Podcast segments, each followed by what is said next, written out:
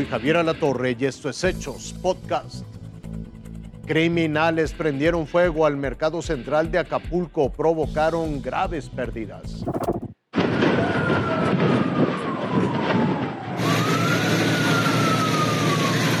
A mi espalda la cara del desastre. Este lunes no comenzó como de costumbre para locatarios del mercado central. Se levantaron con la peor noticia de todas. Los videos del incendio inundaban las redes.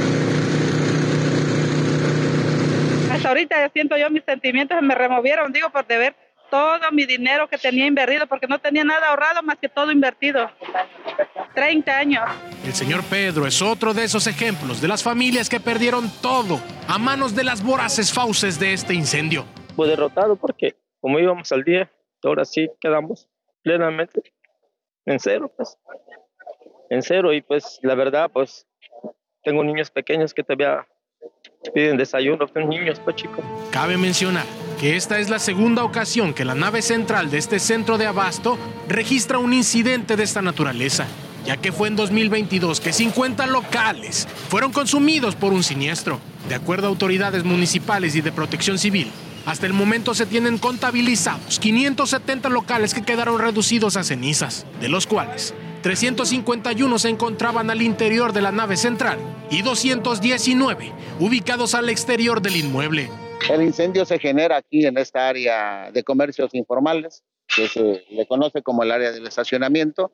Eh, inmediatamente nos dimos a la tarea de mover todo nuestro personal, todo nuestro equipo, porque vimos el, eh, que teníamos un siniestro muy grande.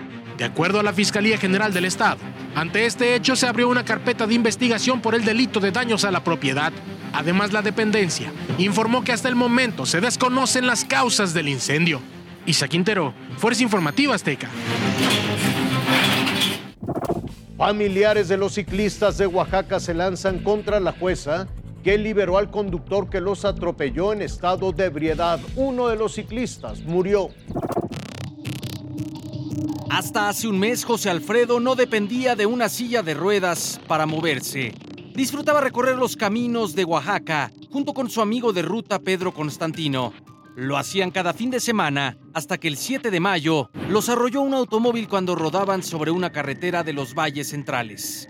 Presuntamente Raúl N. conducía a exceso de velocidad y en estado de ebriedad. Ese día falleció Pedro Constantino, muerte que enlutó a la comunidad ciclista y a la médica. El impacto lesionó gravemente a José Alfredo. Las lesiones en la columna no le permiten caminar. A casi un mes, familiares de ambos convocaron a los medios de comunicación para denunciar que Raúl N. fue liberado. Que haya justicia de parte de, la juez, que cómo es posible que se haya vendido o algo así parecido, y que el joven, o sea, no es posible que haya matado a un gran amigo y a mi hermano casi, casi ya lo estamos contando. Entonces, ¿cómo es posible que esté en libertad?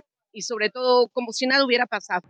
Afirman que a pesar de las agravantes, la jueza Yolanda Cruz Arroyo dejó en libertad al presunto responsable y temen no haya justicia. No es posible que menos del mes y el, y el chamaco ya ande fuera y feliz de la vida. ¿Y por qué? Porque tienen dinero. Exigieron a las autoridades judiciales revisar el caso. Con información de Abelardo García, Fuerza Informativa Azteca.